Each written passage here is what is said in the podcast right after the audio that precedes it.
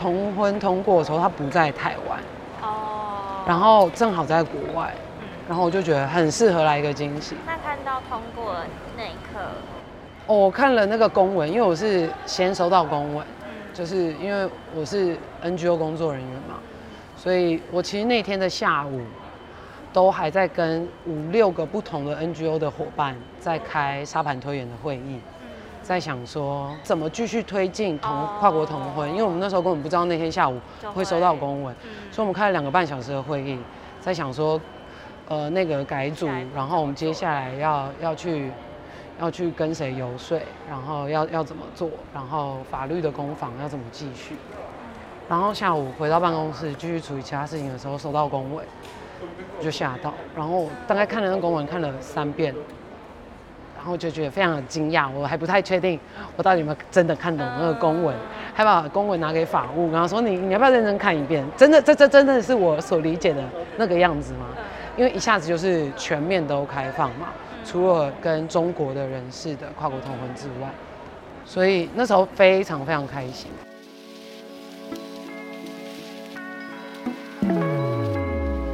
你好，欢迎收听由独立媒体报道者直播的 Podcast 的节目《The Real Story》，我是宛如。在这里，我们会透过记者和当事人的声音，告诉你世界上正在发生的重要的事情。假装一下，假装。一月底的时候，我和婉珍、摄影记者子磊，我们在桃园机场见证了一场跨国女同志的求婚惊喜。现在呢，你听到的是求婚前彩排的声音。我我去那里，然后我播音乐，然后我们跳跳跳跳过来，跳过来之后呢？给给他花，我一定要让他抱到，觉得好幸福哦。真的好。好，我们要演练一次了吗？我觉得可以。演练一次了吗？会不会很紧张？会，会紧张，会紧张。本来觉得一点都不紧张，然后下班的时候觉得好像快吐了。那这个求婚行动的主角呢，是台湾籍的潘怡和马来西亚籍的大叔。那彩排的时候呢，大叔还没有下机哦，这完全不知道有这个意外的惊喜。那天现场的画面真的很感动，但不能只有我们看到嘛，所以接下来呢，哎，你也可以搜寻点选我们 podcast 的 IG，我们会把它放在线动上。至于啊，当天在现场来了大概二十多个潘姨和大叔的亲朋好友，每个人都有任务，像是有人是拿花，有人拿麦克风，有人拿布条。哎，说到了布条，其实就是一个在现场大概有长达三公尺的巨大红布条，上面写着“大叔，我们结婚吧”。另外呢，还有一个也很巨大的，就是大概半个人高、表框好的超大结婚书约，这是等待被求婚的大叔他下飞机之后给他签名用的。那这二十多个人，包含我们，与其说呢是来助阵的，不如说是来分享跨国同婚通过这一对情人终于在法律上被承认的一种喜悦。接下来很快速的跟大家来回顾一下，在二零一九年的时候，台湾通过同性婚姻专法。那同年的五月二十四号，司法院释字第七四八号解释施行法，简称七四八施行法正式的上路。从此，台湾的同志们可以依据这一部同性婚姻专法结婚。只是呢，我不知道你有没有注意到，台湾即使我们被称为亚洲第一个承认同性婚姻的国家，但还是有部分的跨国同性伴侣想要成家还是不行的，除非呢，他相爱的伴侣也是来自同婚合法的国家。但是呢，这件事在今年的一月十九号出现一个重大的变化，就是内政部正式发函给各县市政府，改变过去的见解。当中就认为说，同婚已经是台湾公共秩序的一部分。那为了避免有些国家不承认同性婚姻，而导致台湾个案的认定不一，所以呢，未来除了两岸同性伴侣，其他跨国伴侣都适用涉外民事法律适用法第八条规定，可以以七四八施行法向户政机关办理结婚登记。所以呢，也因此啊，这经历了将近四年的等待，现在的跨国同婚伴侣终于可以向户政机关登记结婚了。那这一集不只是走到机场而已，接下来还把潘怡请到了录音室里来分享她的喜事。哎，对了，大家不知道听到现在，我也想知道潘怡她求婚成功了没呢？我准备了这张结婚书约，我给你三秒钟看一下，然后你要知道你要在哪里签名哦。结婚人在哪？你知道吗？要签名喽，要画押喽。我们先不问潘怡，先问旁边的志杰。你刚刚一直说笑死笑死，没有啦，因为我觉得求婚这件事情本身很可爱呀，而且竟然还弄了一个这么大的布条，我的天哪！好，我跟你说，其实我到了机场现场，就是肾上腺素 爆炸，然后我就一直在想。因为我们常办一些游行啊、倡议的活动，所以到了现场要调整很多事情，比如说你到底要面向哪边，要怎么走位，麦克风要放哪里，谁要负责递麦克风，谁负责拉布条，谁负责举牌做直播，对对对，谁 负责给我吧，不是谁负责直播，谁负责拿书约束，我根本没有那个心情管那个其他旁观的人。我完全眼中没有旁观的人，我根本不记得任何一个，我只记得保全而已。因为保全就一直看着我们的麦克风说：“你这个是会喷烟的干冰机吗？”我说：“不是，这是麦克风。”他是怕你们又来抗争的意思吗？是是担心机场的安全可以吗？机机场可以这样拉布条跟用麦克风？他们有要我们去做一些登记。不过很可惜啦，因为今天大叔他确诊，所以没有办法来到录音室。好，我们正式来开场一下，欢迎潘怡，欢迎 欢迎，恭喜恭喜恭喜恭喜新婚，什么时候登记啊？哦，志杰，你比我还紧张，还急这件事。不是，我们都是关心有没有法律效力。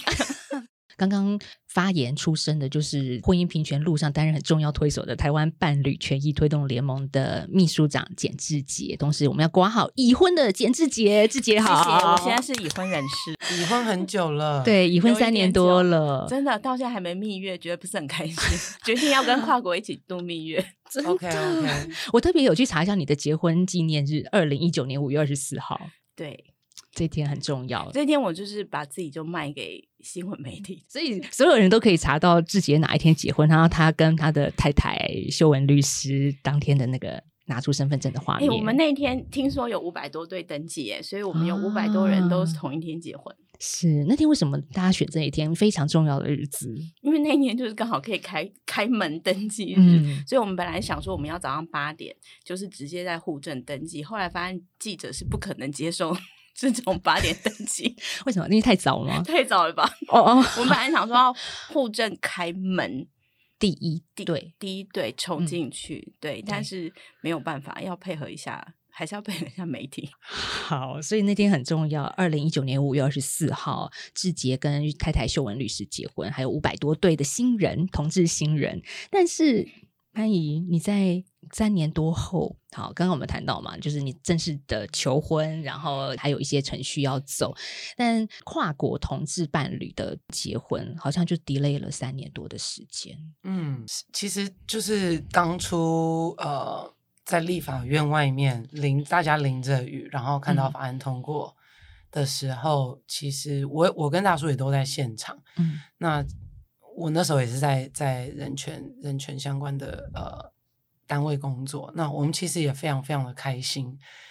然后我我我当天当天很多朋友就跟我说啊，虽然通过，但是我们还不能结婚，我会很伤心。嗯，我我其实当下不觉得伤心的，我觉得这是一件非常非常大的呃里程碑，非常大的一件事情。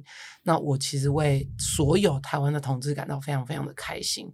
那我也有信心，我们的国家、我们的政府、我们的人民会继续支持更多更多的同志伴侣可以呃平等的结婚这件事情。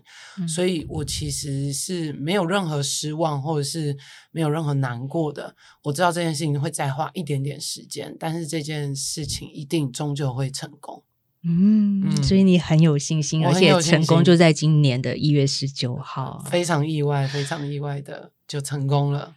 其实那天我们在旁观看潘怡求婚，有一个很感动的画面，然后我特别把那个声音录下来，我们来听一小段。真真真，来来来来来，真的你要换外换外套，换外套，换外套，换外套，换外套，不用跟我搭啊，我要穿白色的。喂，没人跟我搭。你换你前面戴机，你准备好了吗？好，干嘛？要跳舞吗？准备好，站好，站好，你站好，站好，我准备了，我准备要跪喽。好，我准备好了。OK，我最亲爱的大叔，你有没有想过，我们的相识、跟相恋、跟相遇的机会会有多么的微乎其微？大概就跟现在在机场我跪下来跟你求婚一样，几乎不可能吧？因为你是最最最独一无二的你，所以这世界上没有什么事情是不可能的。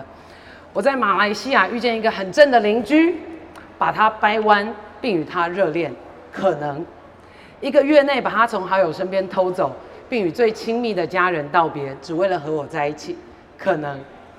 一个马来西亚人从去巷口买面要开车，到现在主动跟我说要去散步，可能；一个从穿马甲战服天天上夜店的辣妹，到现在把所有钢圈内衣都丢掉的大叔，可能。要铺了那么多消息吧？在关系中不扭捏做作，保有自己最轻松自在的模样，可能。但也因为是你，这一切才有可能。谢谢你让我。无后顾之忧的开心做我的少女本色，我的龟毛、任性、优柔寡断，你全部知道，也全心接纳。我的撒娇、我的脆弱、我的情绪起伏，你都了若指掌。七年前，我拿着这张海报，在这个地方与你展开我们人生的旅程。那个时候，你很害羞又怕丢脸，叫我闪到旁边，才愿与我相认。现在蛮想走的吗？拜托不要走。六年前，我拿着这幅墨宝，在台北车站迎接你回来台湾。你以为是哪一个疯狂粉丝在迎接少韩国少女团体？一脸疑惑的样子，我到现在都还记得。你永远是我的最美丽的少女，但是也是最美丽的大叔。现在我们又回到这个机场，在好友的面前，我要再一次真切的对你说：大叔，我们结婚吧。这七年多来，我们在台北的街头走过许许多多的。游行，每年的同志游行到同婚法案的街头动员，伴随着雨水跟汗水，我们几乎无意不语。而这一次，我们真的成功了。我的身份证的配偶栏可以骄傲的写上“真正正的真正真正真真”这三个字了。你曾经说你是个胆小的人，做事都相对的谨慎，但是你错了。其实最勇敢、最大胆的人是你。啊 因为你选择爱上我这个危险的人，你选择了这条未知的道路，只因为你相信我们的爱能克服一切困难，也值得你不顾一切为我们的未来展开异乡的生活。谢谢你所有的付出，并给予我最大的自由跟支持。虽然我不能让你成为无所事事的少奶奶，但是我愿意为了我们的未来尽我所能的一切去付出去打拼。大叔，我们结婚吧。能遇见你是我此生最幸运的事情。一个戒指我怕套不住，两个戒指够不够？有三个嘞。我们可以结婚吗？我们可以结。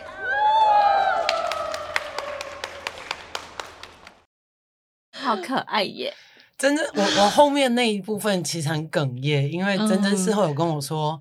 我终于可以骄傲的在配偶栏上面写“真正正的正真真”这三个字的时候，他就哭了。嗯，他我不知道你们有没有看到，就他在现场其实有落泪。然后我一看到他落泪，我就开始哽咽。我就但是我想说不行，我不可以哽咽，因为我哭又讲话很难听，很难听得懂，然后声音也很也很怪，所以我还是强忍着把它讲完了。那我事后问他为什么会在呃，就是那个哭的点是什么？他就说，这这一路上都没有办法在配偶栏上面真正写上他的名字，但是现在可以了。这件事情对他而言很重要，那是真的是从无到有的一件事情。那我们真的这个过去七年也是，呃，一起在街头上做了很多事情，然后也不知道。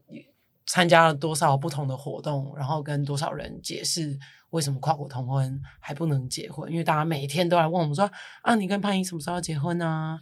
你跟大叔什么时候结婚啊？”我们就要不断的解释说：“我们没有办法结婚，我们没有办法结婚，我们没有办法结婚。”那那一天那个 moment 就真的可以了，然后他就非常的感动，然后他就哭了，然后害得我也非常非常的哽咽，这样。我我想要补充说明一点哦，其实这是我们第三次求婚，这不是我们第一次求婚。其实 我跟珍珍两个人都希望可以求婚跟可以被求婚。那所以呢，我们两个就剪刀手布，输的人要先求婚，所以他其实早在二零一八年的时候就已经跟我求过婚了。然后我在二零一九年的时候，在马来西亚，呃，就是他的他的国家也跟他求过婚了。但是那一次求婚只有我一个人，然后是一个很惊喜的求婚，所以我也没有准备花。那他就一直呃抱怨我说，求婚这么重要的事情，怎么可以没有花？所以他就一直不断的碎念我这件事情。那 一月十九号。呃，跨国同志婚姻可以呃在台湾结婚了。嗯，这个函释下来的时候，我马上就非常的开心，因为其实那个时候真正已经回马来西亚了。那我的同事们全部都说再求一次啦，再求一次啦。所以我其实是一月十九号还我们收到那个公文之后，我就开始马上呃火速的进行求婚的相关准备工作。那你刚问我说我那一天有没有很紧张，是吗？对。我那一天其实，我应该说，我整个过年都蛮累的，就是要确认布条的制作啊，花的花要那个花店很忙嘛，过年期间花店很忙啊，确认那个花店老板娘有要接我的单呐，然后结婚书约要设计啊，然后结婚书要符合跨国同婚的结婚书约，而不是一般台湾人的同结婚书约跟结婚证书不一样吗？不一样，结婚书约是你要送到那个户政。哦，的申请结婚的时候，嗯，哎，我都忘记我有没有什么结婚书约了。有的上面还有证人签名 啊，对对对对对对，是，所以我们好像都是一般人都是用公版嘛。对，我们也有公版啦，只是丑丑而已，只是很丑，就是白纸，白纸啊。你们也是啊，如果你们要去户政拿，也是一样，公版有公版哦。但是潘怡那天特制了一个，对对对对，一个超大的结婚书约，是。就户政给你收了这么大一份，没有，我们还没去户政啊！哦，对对对对对，笑死。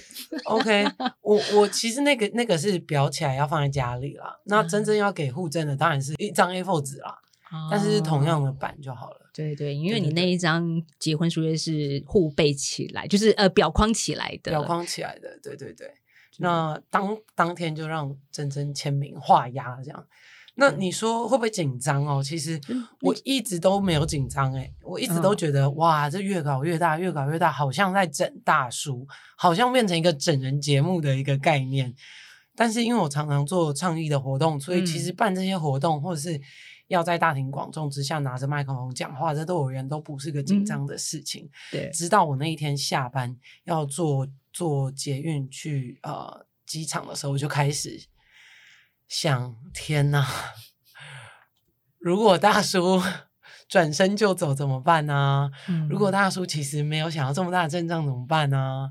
如果就各种如果就开始冒出来，这样那但是我还是很兴奋，因为呃，反正那么多朋友见在在场见证，我觉得应该是没有问题的。然后。没没有成功，应该也不太可能没有成功，因为毕竟他都已经先跟我求了，然后我也曾经跟他求过一次，都说 yes I do 了，是那第三次有什么可能好不 I do 的呢？这样，你们认识了七年，七年七年半要对七年半了，对，然后你要不要很快转一下？七年前你们怎么认识的？什么时候开始对对方互许终身？就是会觉得说，嗯，就是你了。OK，可能大家对跨国恋爱还是有一种浪漫的想象，但是不太知道同志的跨国恋爱是怎么发生的。嗯嗯嗯，我每次讲到这个，我都会忘记，我真的忘记我到底是二零一五年跟他认识，还是二零一六年跟他认识。总而言之。呃，我那个时候在帮一个法国的 NGO 工作，他他那个 NGO 叫做一起反对死刑。那我被外派到马来西亚，我要举办一个亚洲区域的废除死刑的亚洲论坛。那我就必须要常住在马来西亚超过六个月嘛。那我就自己找了一个呃房子要住。那呃搬进去的第二天。第三天发现啊，其实家里这附近都没有 WiFi，我我我其实完全无法工作，很痛苦。那我其实是想要偷偷的去跟邻居打听他们家有没有 WiFi，可不可以借我用一下？这样，这样，对对对对，给我密码。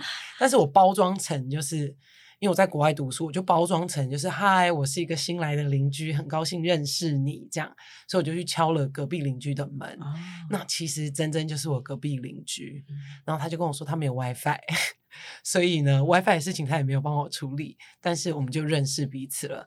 那他跟他的朋友们一起住在一起，他那个时候是小学老师，所以他就在就近的小学附近找了一个地方住。那所以我们就认识了。那他就时不时，呃，有空的时候会带着我去逛夜市，就跟着他的朋友们一起逛夜市。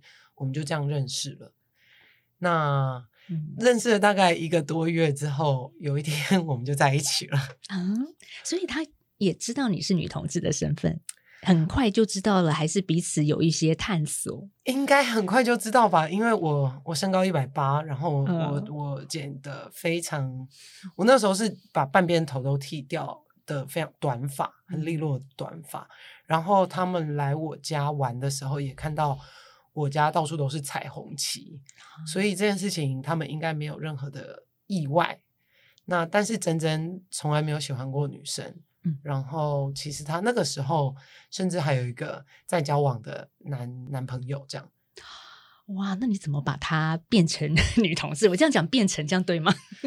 哦，好像不对。启发，启发，启有话要说。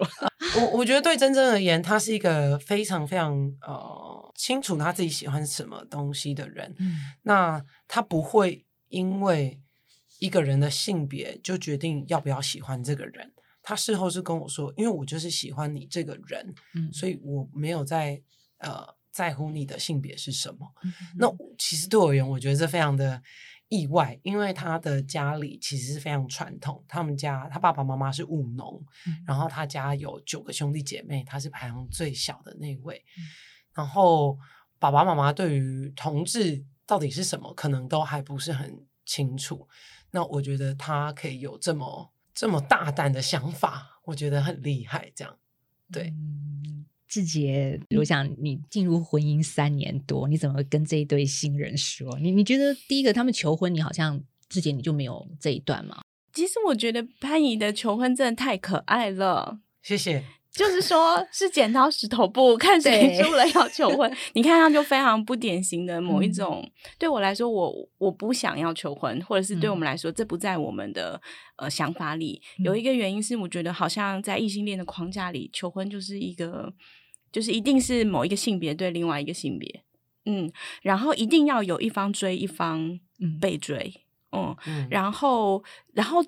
这个求婚如果又在大庭广众下求，其实就像潘怡一开始担心的，他会不会就，嗯，他可能没准备好，或者是他不是不要不要答应，而是。我不喜欢你在大庭广众面前这样做，或者是人会不会太多了？或是我是不是当天也许我不太舒服，或者是我当天可能状态没有那么好？那个变数很多，其实对，怎么想都觉得哎呦好怪哦，这样子，对对对，所以然后我们对，然后我们又不是很喜欢给对方太大惊喜的人，因为可能是因为平时平常压力都很大，所以不喜欢惊喜。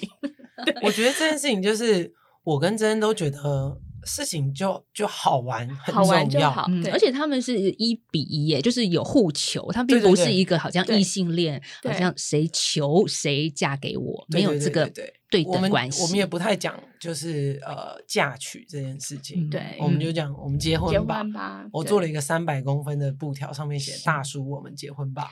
对，我要讲一个小插曲。那天我们在现场做采访嘛，就是在旁边观察，就看到呃，来来往往有很多的旅客，就有人在那边聊起来，说：“哇，这个女生好勇敢哦，要跟大叔求婚。”她可能不太知道是两位女同志的求婚，因为当时女主角大叔还没有下飞机嘛。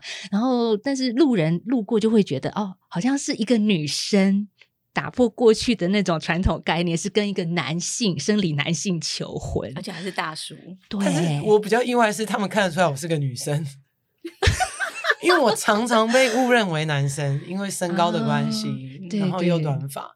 哦，原来有这个小插曲，有个小桥在我们在旁边偷偷听到的，一般人会觉得，真的有人觉得这个女生好勇敢。对，哇，不过但是性别观真的是越来越厉害了。但是我跟大叔真的就是非典型。然后我比如说婚戒或者是钻戒这些东西，其实我们都不喜欢给彼此太多这样的意外，就是、嗯呃，比如说审美观这个都很主观的事情，所以我们其实都是一起去选好，一起去挑好，然后再各自拿走，然后就说好，你现在可以开始规划你的秘密求婚了，我可以开始规划我的秘密求婚了，所以我们就不会拿出很丑的戒指来跟彼此求婚，这这个戒指都是我们已经确认好的。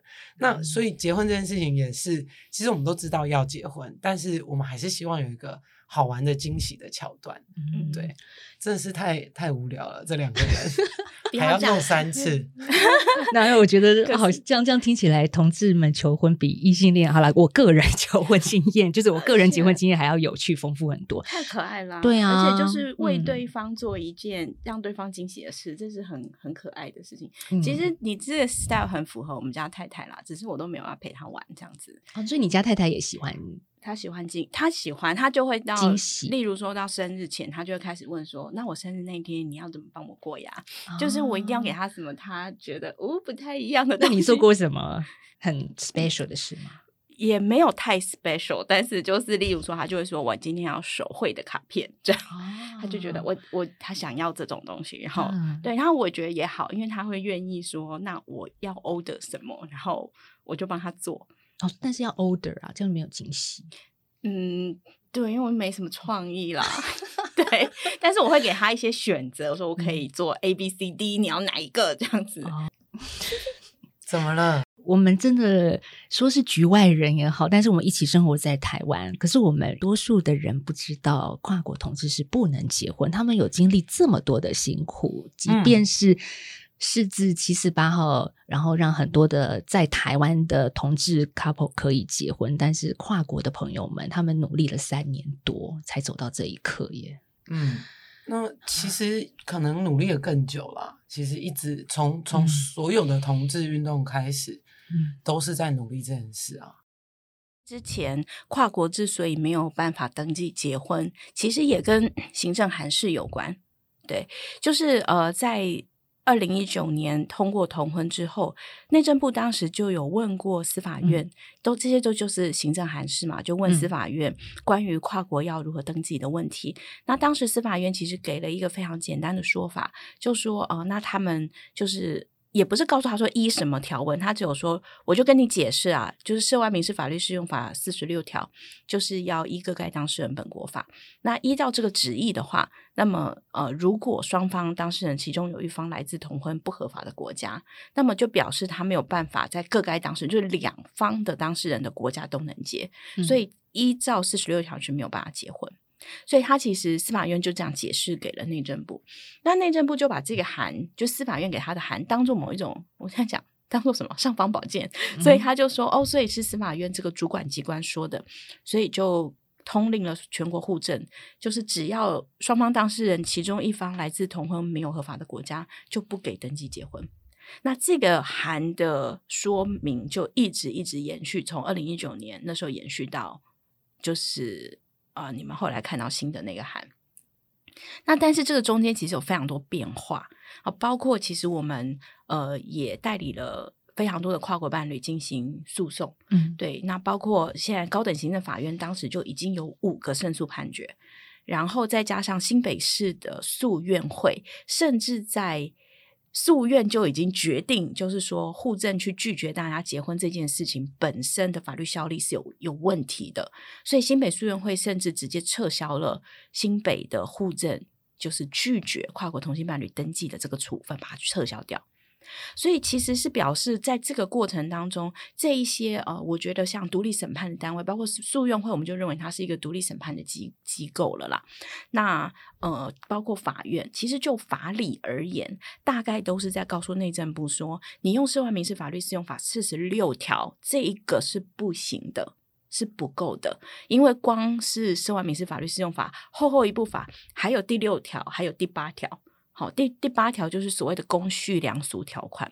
那这个公序良俗条款，其实意思就是在告诉我们所有的行政单位，以及包括司法院以及内政部，就说，如果啊一个外国法适用到我国的结果是违反我国的公序良俗，那么就要排除适用外国法。嗯嗯，那外国法就不允许同婚啊，然后适用到我国来就不能结。对，那这个不能结婚的结果，其实违反了我们的公序良俗。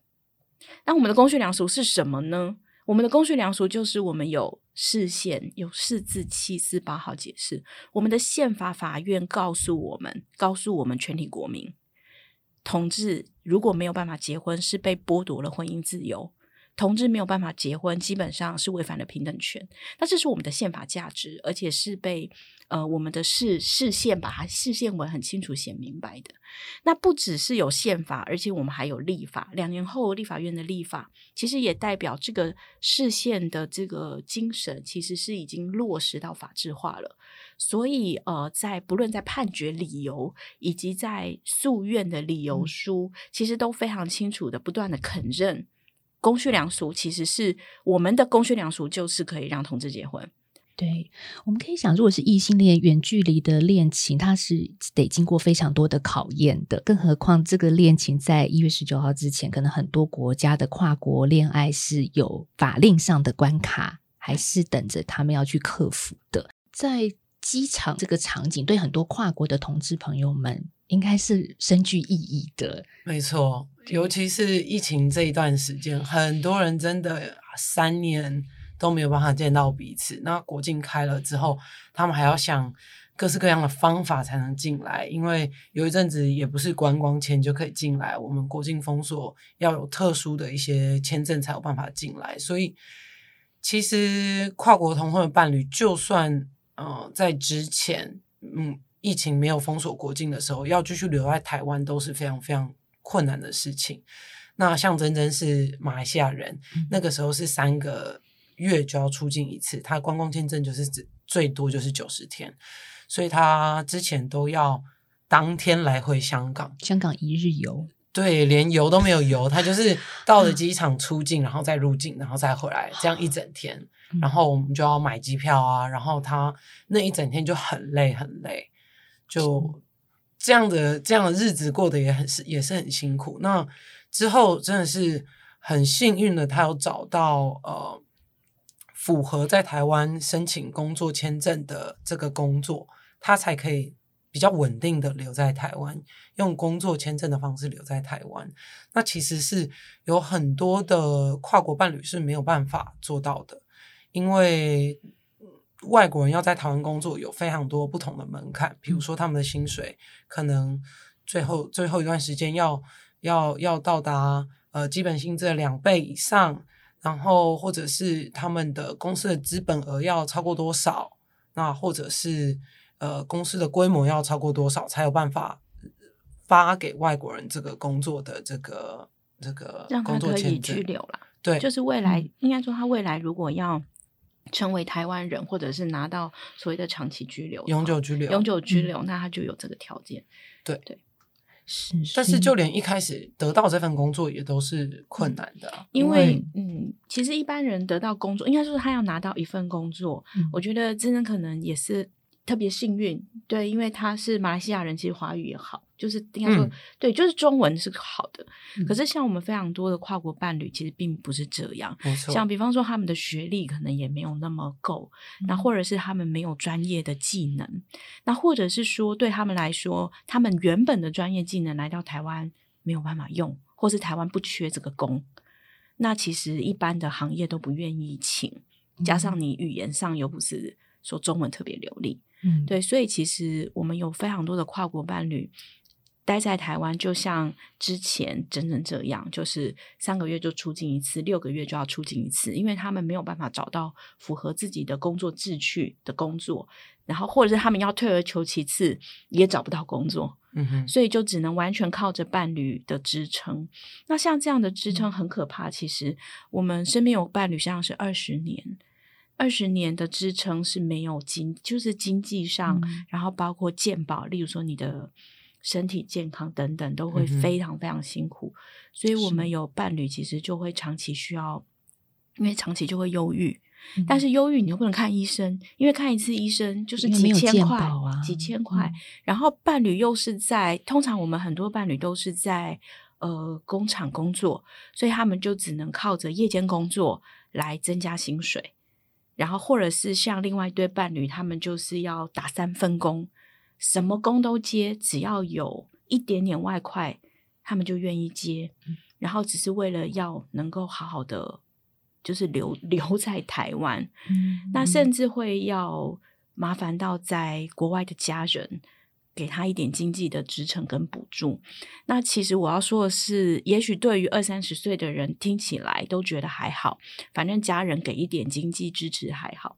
但是其实我们有非常多的伴侣，他们都已经四十几，要五十了。你可以想象，有一个伴侣，会讲到都会难过，他就会说，他的妈妈都已经七十几岁了，但是为了支撑他在台湾，因为他在台湾没办法工作，所以他的妈妈到七十几岁还在卖面。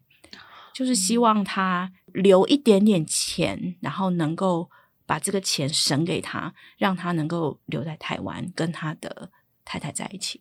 嗯，所以是非常非常辛苦，那个压力我我常常觉得我不敢想象。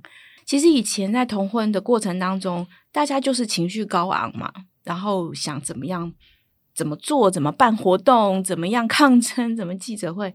但是跨国一开始我们聚会的时候是一个礼拜一次，就是在二零一九年。同婚通过前，我们就开始聚一个礼拜一次，每一次就哭，每一次就哭，然后每一个人的签证都那么的迫切，很多人就会告诉我，我下个礼拜要走了，或是一定要离境，要离境了，或者是每一个离境都很害怕不能再入境，因为太过频繁，海关也会觉得这个人怪怪的。其实马来西亚跟香港比较少。好，比较少在海关被问，但是我们里面有，比方说他是尼加拉瓜，像洪都拉斯的伴侣，他们是很明确的在机场会被直接刁难，就是好几次几乎都不能入境，所以这个对他们来说，那个每一次出境能不能再回来，其实都是一个很大很大的压力。对，所以其实这个压力就是在我们的会议中，因为这些伙伴。你看，我们每个礼拜见面，所以很多人可能就是下个礼拜就要走了。那个害怕跟那个恐慌其实是很可怕的，那个时间感是很可怕的。最后这个阶段要再回到潘怡了，潘怡可以结婚了，可以登记相互的名字在身份证上了。接下来有想要做什么吗？哎，其实我不知道可不可以，他好像没有身份证哎，因为所以他。他应该是没有办法登记我的名字在他的任何文件上的。嗯，他会得到一个结婚证书。OK，就是户政发给他的一个结婚证书。谢谢志杰前辈 教教导我。对对对，没有这个，我要跟外国人在一起才会知道。我们我们因为他不是台湾人，所以他没有身份证，所以我的配偶栏可以有他的名字。但是，哎，可是入籍之后呢，不就？他没有，他没办法马上拿到身份证。对，而且他如果要拿到台湾身份证，表示他要先放弃马来西亚国籍。对，但是我没有希望他那是另外一个选择他的马来西亚国籍啊，对，所以他还会是一个马来西亚人，只是跟一个台湾人的台湾的女生结婚。对。所以配偶栏应该是只有我上面会写真真真啦，耶耶，只有我有这样。但是他也有一张你没有的结婚证书。可恶！好，那我也要把表框放在那个我们家这样。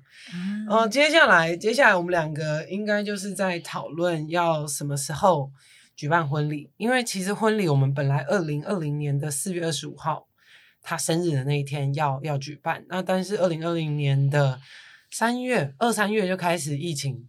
所以我们就决定，呃，先先延期这样，因为那个时候要是硬办硬办婚礼，可能很多人也没办法来，然后他家人家人都没办法来，然后呃，很多朋友可能也也不敢抱抱啊，或者是对我们比较洋派的也不敢亲亲啊，所以我们就决定要延期。那现在还在规划中，主要的问题是，嗯，我拍婚纱到现在，呃。我我增加了十公斤，所以我可能会需要花一点时间，再把身体的这个状态调回到那个拍婚纱那个时候的状态，因为我们会办一个海滩的婚礼，所以会需要穿那个泳衣直接去游泳的，所以不是不是靠修图或者是穿多一点衣服或者穿长袖就可以处理的事情，所以可能要花花一点时间。那我是在想说，办在二零二四，爱你爱死。的这这一年龙年来跟他结婚。哎，可是有一个疑问，就是他的家里的人也可以过来一起参加吗？但是他的爸爸妈妈会知道这件事吗？哦，这就是一个非常有趣的事情。他所以他上面有八个兄弟姐妹，然后他为了要让他们可以来参加我们二零二零年四月的婚礼，所以他那个时候有。真的就是连续的跟八个兄弟姐妹出柜，嗯，所以他们都知道我是谁，然后我们两个之间的关系。那但是爸爸妈妈的部分，他就有点担心，嗯，因为如果他就直接去跟爸爸妈妈出轨，但是爸爸妈妈是会继续留在马来西亚面对亲友亲戚的这些问题的人，他又没有办法在那边陪他们，他觉得这样有一点自私。那所以他其实有问过八个兄弟姐姐妹说，那到底是不是要跟爸爸妈妈出柜呢？那四个兄弟姐妹说好，可以；四个兄弟姐妹说不要。所以他现在也还没有跟爸爸妈妈出柜。重点就是不希望他跟爸妈出柜之后，反而让爸爸妈妈变成在柜子里面的贵父母，这样就是。担心他们没有办法跟别人解释这件事情，那也只有他们在马来西亚面对这些事情，他觉得有一点不太不太好。所以你们的结婚大事，可能他的父母是缺席的，这还不确定，看还要看大叔怎么想。这样好，我们祝福这一对跨国同志的新人，谢谢潘姨还有大叔，谢谢。但访问不是到这边就结束哦，嗯，我们最后还会有彩蛋。好 OK，可以期待。好，好哦。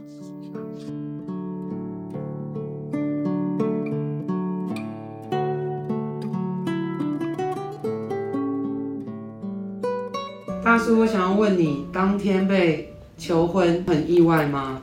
有一点，因为没有想到排场会这么大。嗯，我目前已经。积极的去办理单身证明，然后找了代办来处理。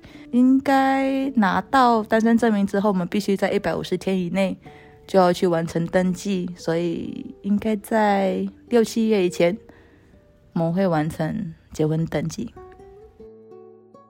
其实我跟潘宇这段关系，基本上就是目前只有我兄弟姐妹知道，然后我爸妈不知道，所以。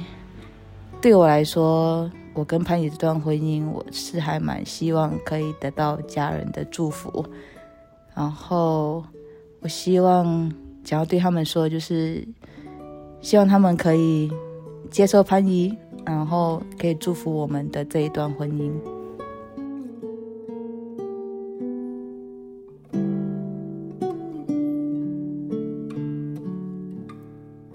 刚刚我们听到的是大叔受访的声音哦，也是今天这一集在最后呢送给大家的彩蛋。嗯，其实台湾的同婚通过后将近四年，现在跨国同志伴侣呢也终于可以步入礼堂，结婚是成为他们人生可以的选项之一。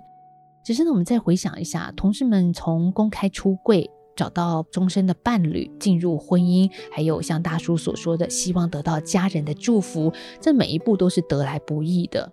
只是在这些好消息当中，我们也看到了两岸的部分，也就是台湾跟中国的同性伴侣，现在仍然是被排除在外的。为什么呢？接下来我们在之后的节目也会邀请两岸的伴侣来谈谈他们如何经历着至今仍然无法终成眷属的日子。